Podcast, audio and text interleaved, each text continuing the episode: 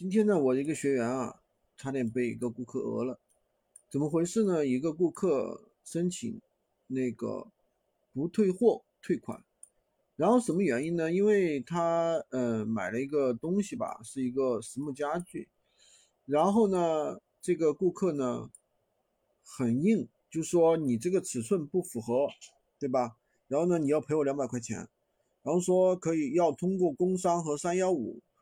嗯，与淘宝举报他的欺诈，反正又说什么证据确凿啊，什么什么的，又说了很多的东西，对吧？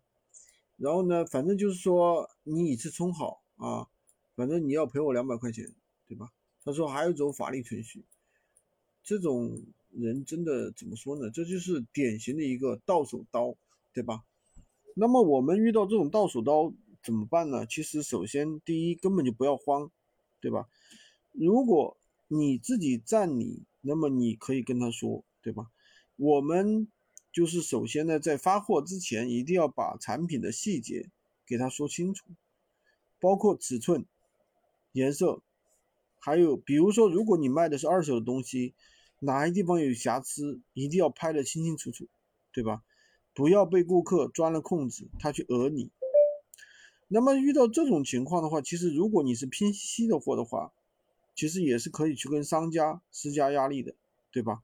你就说，哎，这个怎么怎么样，你就把顾客的说辞拿给对商家去说，让他去帮你解决这个问题，让他去赔这个钱。